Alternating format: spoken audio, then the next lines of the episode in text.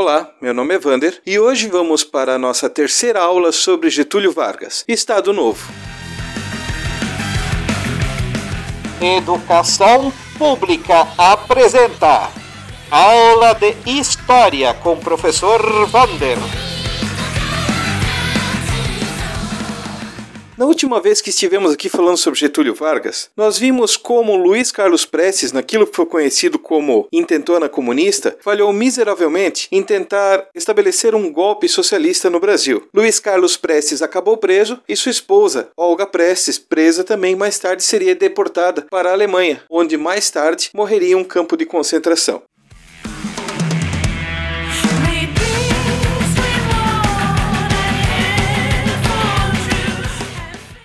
Beleza, você pode pensar agora. Poxa, Vargas está tranquilo. Venceu uma tentativa de golpe por parte dos integralistas, venceu outra tentativa de golpe por parte dos tenentistas, Luiz Carlos Prestes e os comunistas, e agora estaria tudo tranquilo, poderia desfrutar do seu poder, de seu projeto de poder agora tornar-se realidade.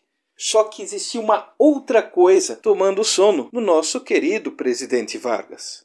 Justamente a democracia. No final de 1937, deveriam ocorrer eleições e ele ficava à mercê da escolha de algum outro candidato. E naturalmente, como era uma democracia, ele perderia seu mandato nessa data. Mas Vargas não pretendia sair do Palácio do Catete tão facilmente. Ele precisava de alguma forma, alguma justificativa para permanecer no poder. Afinal de contas, esse era o plano dele. Mas foi justamente a última tentativa de golpe, ali com Luiz Carlos Prestes, que ele encontrou a solução para o problema. Seu general, Olímpio Mourão, que mais tarde vai se envolver também com outras polêmicas de quebra de democracia na história do Brasil, resolveu elaborar aquilo que ficou conhecido como Plano Cohen. O que, que era esse Plano Cohen? Era uma teoria conspiracionista, para quem não compreende o conceito, é as famosas fake news, aquela coisa, vacina faz mal, é nazismo é de esquerda, o homem não foi à lua, terra é plana, todas essas bobagens aí. Só que essa teoria conspiracionista, ela falava sobre um plano judaico-comunista com apoio da União Soviética que buscava tomar o poder do Ocidente e do Brasil principalmente, por meio de atentados e assassinatos, tanto de civis e militares, e que se nada fosse feito, os judeus comunistas iriam dominar o mundo. E de repente, isso surge como justamente um pretexto para que Vargas decretasse um estado de guerra. Lembra que Vargas estava desde 1935 prorrogando o estado de sítio até junho de 37? Pois bem, agora, com essa possível declaração de guerra, com esse perigo à nação brasileira por parte dos comunistas, Vargas tinha o pretexto para cancelar as eleições. O Brasil estava em estado de guerra. Getúlio Vargas acabou intervindo no Rio Grande do Sul e, além de presidente, nesse momento, ele também tornou-se governador do Rio Grande do Sul e, em nome de enfrentar o um inimigo maior, Getúlio Vargas acabou negociando o apoio com as oligarquias,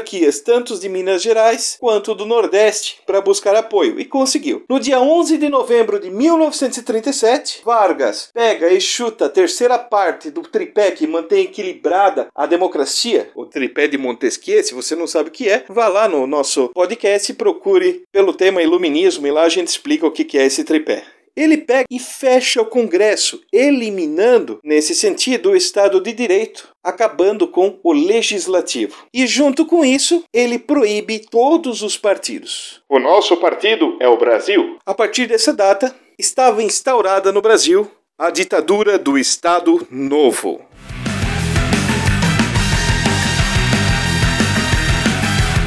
Para um pouco e vão pensar: o que, que Getúlio Vargas fez aqui? Perceba que, na maioria das vezes, quando se instala uma ditadura, se instala uma revolução, geralmente um grupo vai lá, toma o poder de quem está no comando e, ao tomar o poder, cria um novo sistema de governo que geralmente inicia-se com uma ditadura, um estado de guerra e depois vai amainando. No caso de Getúlio Vargas, o cara usou tanto aquela alma do brasileiro, usou tanto jeitinho brasileiro, que ele deu um golpe militar em si mesmo. Ah, senhor líder do Brasil, esteja preso, porque a partir de agora um novo sistema de governo se fará. Você está me prendendo? Ah, eu me rendo a você. E quem é você? Eu sou o líder do Brasil. Ah, eu sou você. Colum, Colum. Ah, cala a boca, Tânia. Vamos lá, continuando. Getúlio Vargas dá um golpe em si mesmo. E o Estado Novo, que era esse novo Estado político, essa nova configuração política brasileira, prestem bem atenção, Todo mundo diz que Getúlio Vargas é, era alguém de esquerda, ele era quase comunista, muita gente da esquerda defende Getúlio Vargas, mas o Estado Novo tinha uma forte inspiração fascista, que é justamente o oposto, a extrema-direita. Lembrando que, na época, o fascismo, para quem defendia, representava uma opção contra o crescimento do socialismo que estava ocorrendo após a Primeira Guerra Mundial. E sim, o socialismo estava crescendo no mundo como força política, né? Só que quando você instala um novo governo, você precisa de um, um novo conjunto de leis que esteja de acordo com esse governo. E como estava tudo indo muito rápido na história do Brasil, optou-se por pegar uma constituição pronta, dar uma adaptada e vai que dá certo. Em 1937, uma nova constituição de inspiração fascista, baseada na constituição polonesa, que foi chamada de a Polaca, sim, é, tinha como objetivo a concentração do poder no líder do governo, foi instaurado no Brasil. Quais foram as mudanças que vieram junto com ela? A anulação do status de federação do Brasil. Muito legal, você decora isso, faz a prova. A questão é, você não entende o que isso significa. Mas ainda bem que tem um professor de história aqui para falar o que, que significa esse conceito de federação. Imagine na sua frente um mapa do Brasil. Você vive no Brasil? Sim. Mas dentro do Brasil você vive onde? Ah, você vive em Jaraguá do Sul. Se você está ouvindo de outra cidade, você escolhe a cidade onde você mora. Só que essa cidade, por sua vez, fica dentro de uma outra unidade. Essa unidade é o Estado. O Estado possui algumas leis próprias e está submetido a outras leis que são federais. O nome disso é federação. É como se você tivesse um monte de pequenos paísezinhos que obedecem a uma lei principal e esses pequenos paísezinhos, cada um tem suas próprias leis. É, existem leis estaduais no Paraná, em São Paulo, Santa Catarina, no Amazonas, no Acre, por incrível que pareça. Todos eles têm suas próprias leis. Só que todos eles obedecem à lei federal, à lei do, do, do Brasil, no caso. Nessa Constituição, acabava isso. Não tinha mais Estado. Agora existia o Brasil e existiam os brasileiros. Acabou essa palhaçada de dividir. Todo mundo obedece uma única lei e essa única lei ela emana do governo federal, que nesse caso estava concentrado nas mãos de Getúlio Vargas. Como o novo governo ele tinha uma forte inspiração fascista, algumas das práticas fascistas também foram tomadas, como por exemplo, o fim da autonomia o fim do uso das bandeiras, dos hinos e dos símbolos dos estados e municípios. Você não tinha mais bandeira de nenhuma cidade, nenhum estado, você não tinha mais hino, não tinha nada, era proibido isso. Se você cantasse lá o hino de São Paulo, o hino do Rio de Janeiro, se você portasse uma bandeira de São Paulo, do Rio de Janeiro, você ia preso, porque era errado, era, era crime, era considerado crime. Havia apenas um país, que era o Brasil.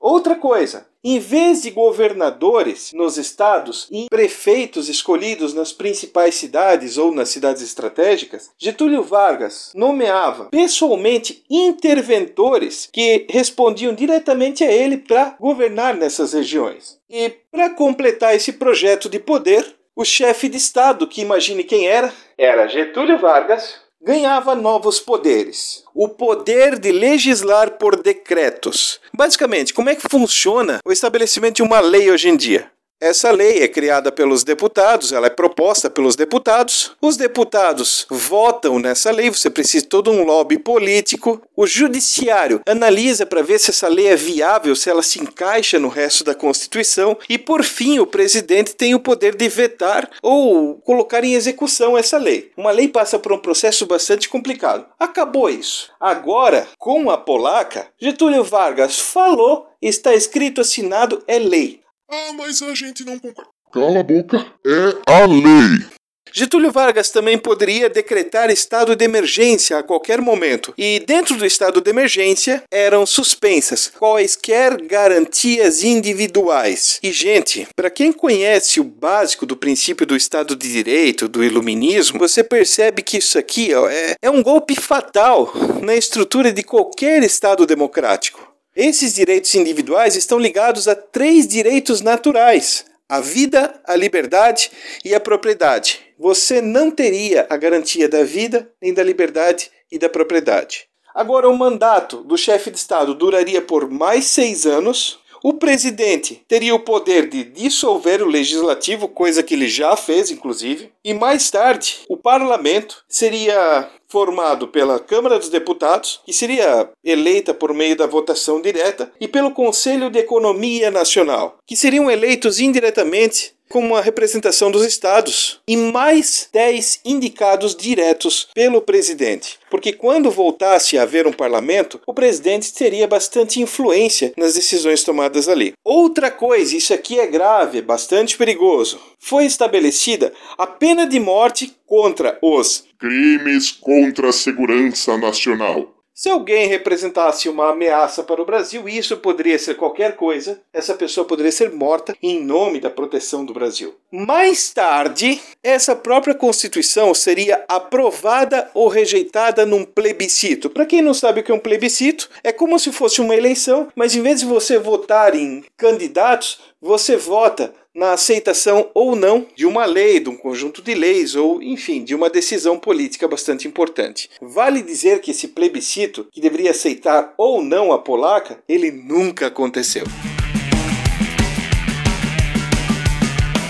Aí você ainda quer dar o braço a torcer, afinal de contas foi Vargas que cria a consolidação das leis trabalhistas, Vargas que moderniza muito da administração do Brasil, Vargas que sim vai trazer mais direitos para a população mais pobre, para o trabalhador, e você vai querer passar uns panos quentes por cima, vai dizer, poxa, mas o Brasil realmente estava num período complicado, a gente não pode esquecer que lá na Europa já estava rolando uns Hitler por lá, rolando Mussolini por lá, e o mundo estava complicado, e vai que realmente o plano comunista pudesse ser verdade, e não era, e que realmente o Brasil precisasse de algumas medidas mais enérgicas para evitar uma catástrofe. Vamos analisar sobre esse ponto de vista, vamos dar o braço a torcer, vamos fazer o advogado do diabo. Se fosse assim, o que, que aconteceria? Esta Constituição seria aplicada por um tempo e o plebiscito ocorreria, correto? Mas não foi o que aconteceu. Então aí você começa já a desconfiar: opa, será que realmente havia esse perigo todo? Será que realmente isso foi uma necessidade? Não sei, a gente tá aqui para dar aula, você que discuta isso aí. Mas o que a gente não pode negar que houver uma série de contradições, e o governo Vargas é marcado por essas contradições, por parte do executivo. Lembrando que o executivo era representado por Getúlio Vargas. Vargas não respeitou nem a própria Constituição. O legislativo, que deveria ser eleito, na prática,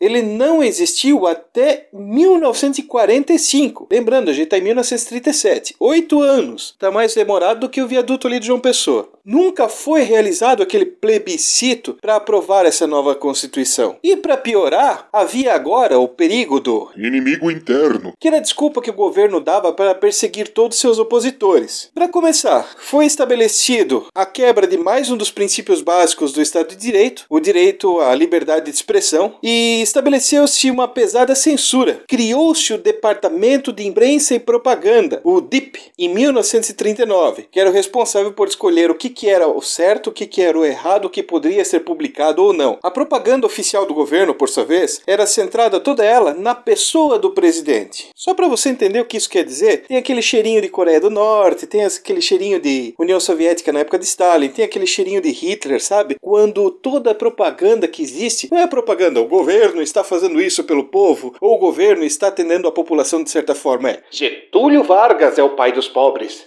Getúlio Vargas está ensinando suas crianças e por aí vai. Getúlio Vargas, esse era o foco, não o governo em si. Vargas buscava vender, por meio do seu departamento de propaganda, a ideia de ser o salvador da pátria. E junto com esse processo, como se fosse um momento obrigatório para fazer a propaganda do próprio governo, criou-se a Hora do Brasil, que mais tarde foi chamado de Voz do Brasil, que passava todos os dias às 7 horas da noite.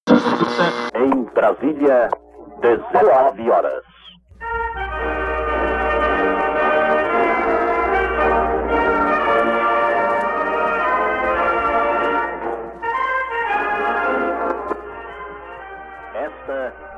Voz do Brasil com o Jornal Nacional. Boa noite. Em Brasília, 19 horas.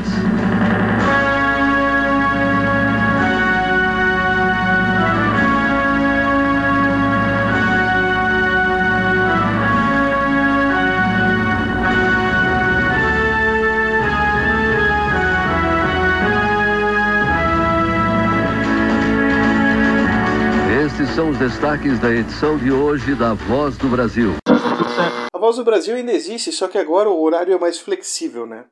A Voz do Brasil, ou a Hora do Brasil na época, né? Ela era obrigatória em todas as rádios que era o principal meio de difusão de notícias e em todo o território nacional. Criou-se uma polícia especial com o seu chefe, o Filinto Miller. Inclusive, Filinto Miller ele era simpatizante da ideologia nazista e esse Filinto Miller tinha como função perseguir os opositores. E mais tarde, quando o Brasil entrar na guerra, também ele vai perseguir os alemães, os japoneses e os italianos enfim, todos os estrangeiros que não fossem de alguma nação aliada na Segunda Guerra Mundial. Vale lembrar que a região onde a gente vive aqui, Jaraguá do Sul e todo o Vale do Itajaí, ela também foi uma região muito visada pelo serviço de perseguição de Getúlio Vargas ali do, do da polícia secreta do Filinto Miller. Entre os mais velhos, é muito comum você ouvir histórias de perseguição, histórias verdadeiramente cruéis. Nesse sentido, agora entra a professora Michele, que alguns de vocês conhecem, para falar sobre esse tema.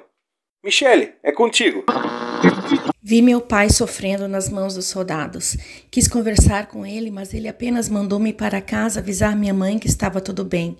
Foi quando falei a palavra Iá. E com isso me forçaram a tomar óleo. Dois soldados armados me forçaram a tomar uma coisa nojenta, parecia óleo cru, óleo queimado, gasolina, óleo de ricino. Era uma mistura total. Tomei mais ou menos meio litro desse óleo nojento. Como não me defendi, apenas obedeci, fui logo solto e mandado embora. Tive uma desinteria muito forte, mas logo passou. O mesmo não aconteceu com meu pai, que tentou se defender. E com isso foi surrado, amarrado, e como não abria a boca, foi colocado óleo pelo cano do fuzil, machucando-o muito, deixando-o muito doente, e sofreu muito até o final dos seus dias. Não foi mais o mesmo. Esse é um depoimento do Eduardo Will, aos 70 anos de idade, morador de Agrolândia. Olá, pessoal. Então, eu comecei com um depoimento porque eu vou falar um pouquinho sobre o que aconteceu na política da linguagem na era Vargas. O professor Wander provavelmente já falou que houve uma campanha nacionalista que perseguiu as línguas que não eram o português. E com o início da Segunda Guerra, a situação se agravou bastante, se complicou muito. A partir desse momento, o Brasil passou por uma fase de valorização muito grande, é, nacionalista, muito grande, muito forte. E nesse momento nasceu a noção de uma coisa chamada crime idiomático. Esse crime atacou principalmente o italiano, o alemão e o japonês. Provavelmente vocês já ouviram falar é, de que falar alemão foi proibido em algum momento da nossa, da nossa história. E é sobre isso que se trata o crime idiomático, sobre essa proibição. Lá em 1938, houve uma reforma que obrigou as escolas todas a somente ensinarem a língua portuguesa. Essas instituições elas foram obrigadas a adotar somente nome de figuras brasileiras. E, e foi obrigatório a nacionalidade, a nacionalidade brasileira dos professores. Eles deveriam ser formados aqui no nosso país. Foi proibido qualquer curso de língua estrangeira para menores de 14 anos.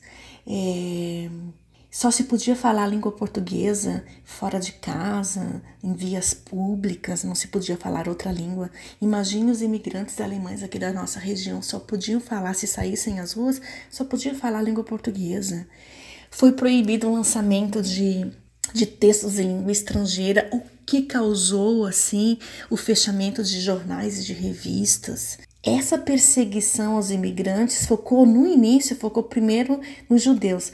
E lá em 1942, depois que o Brasil declarou guerra, eh, foi perseguido então os italianos, os alemães e os japoneses.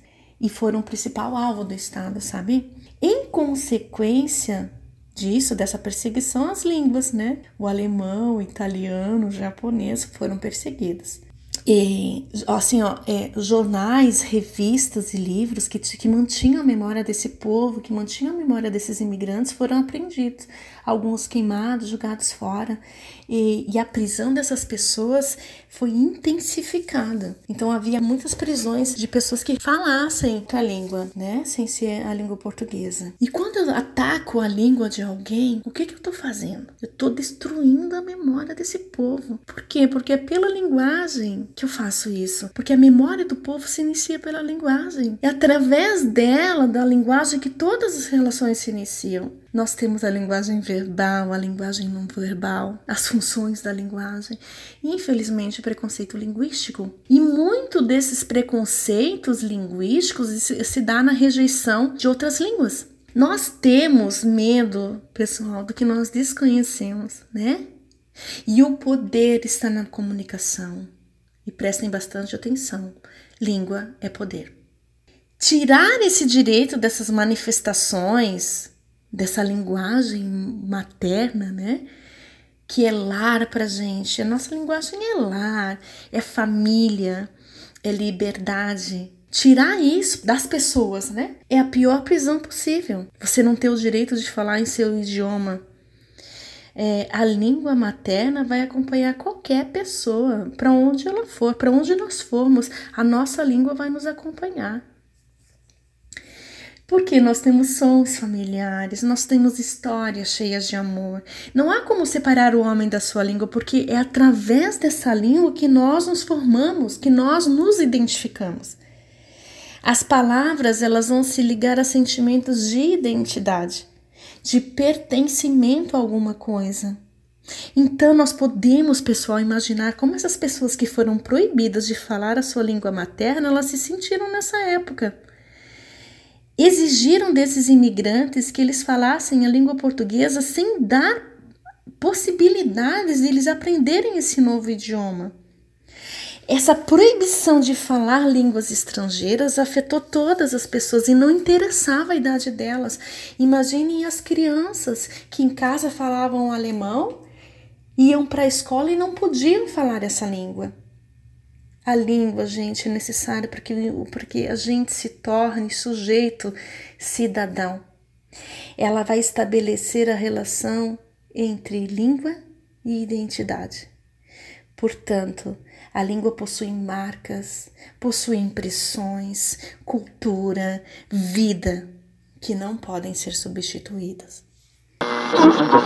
Valeu, Michele.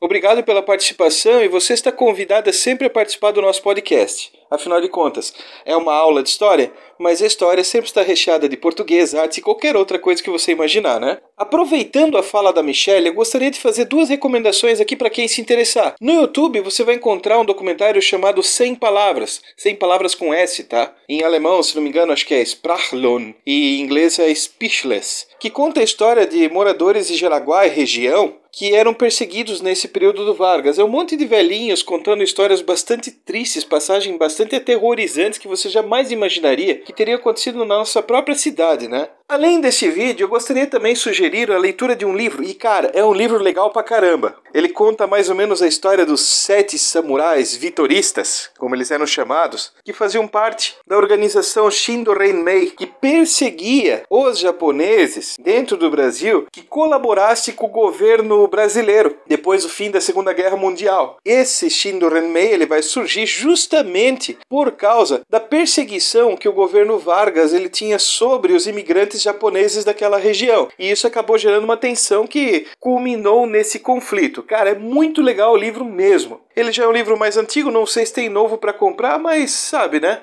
Para quem conhece a locadora do Paulo Coelho, uma certa Bahia Pirata, você encontra o PDF fácil, fácil. Mas eu não falei nada, beleza? Tchau.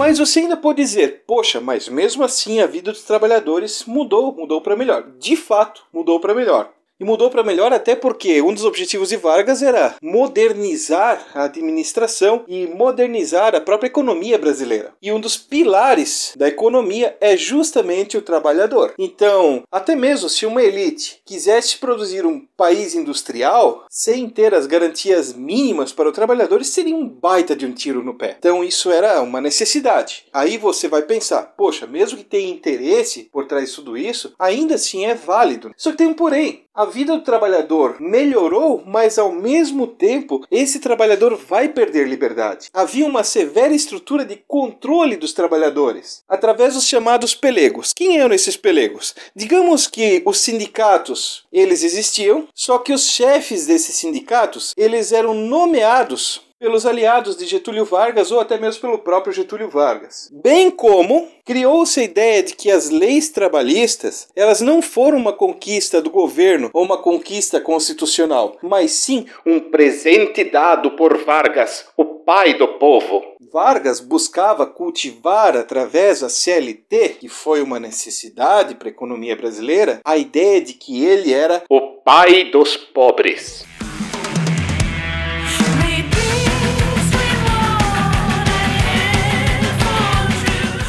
Pois bem, pessoal, eu acho que por hoje a gente deixa assim. Aqui termina a primeira parte sobre o Estado Novo de Getúlio Vargas. Minha intenção original era terminar e esgotar todo esse assunto hoje, mas como foi se alongando o tema e também por causa de uma série de problemas técnicos, a gente pausa aqui continua na próxima semana. E não peçam para gravar vídeo por enquanto que minha cara tá igual do Nelson Teich, beleza? Até a próxima, se cuidem! Você acaba de ouvir Aula de História com o professor Vander, um oferecimento de educação pública online.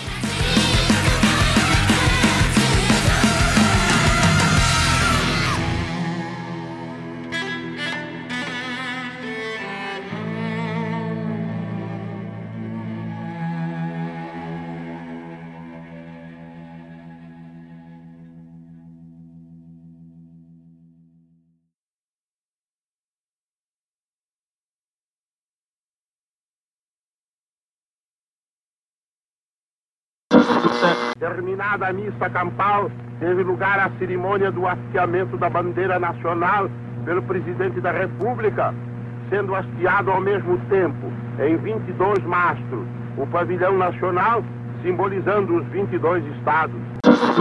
Em uma pira é feita a cremação das bandeiras estaduais, que desapareceram por um dispositivo da nova Constituição para serem substituídas por uma só bandeira, a nacional. Temos motivos de sobra para encarar os dias futuros com otimismo e confiança.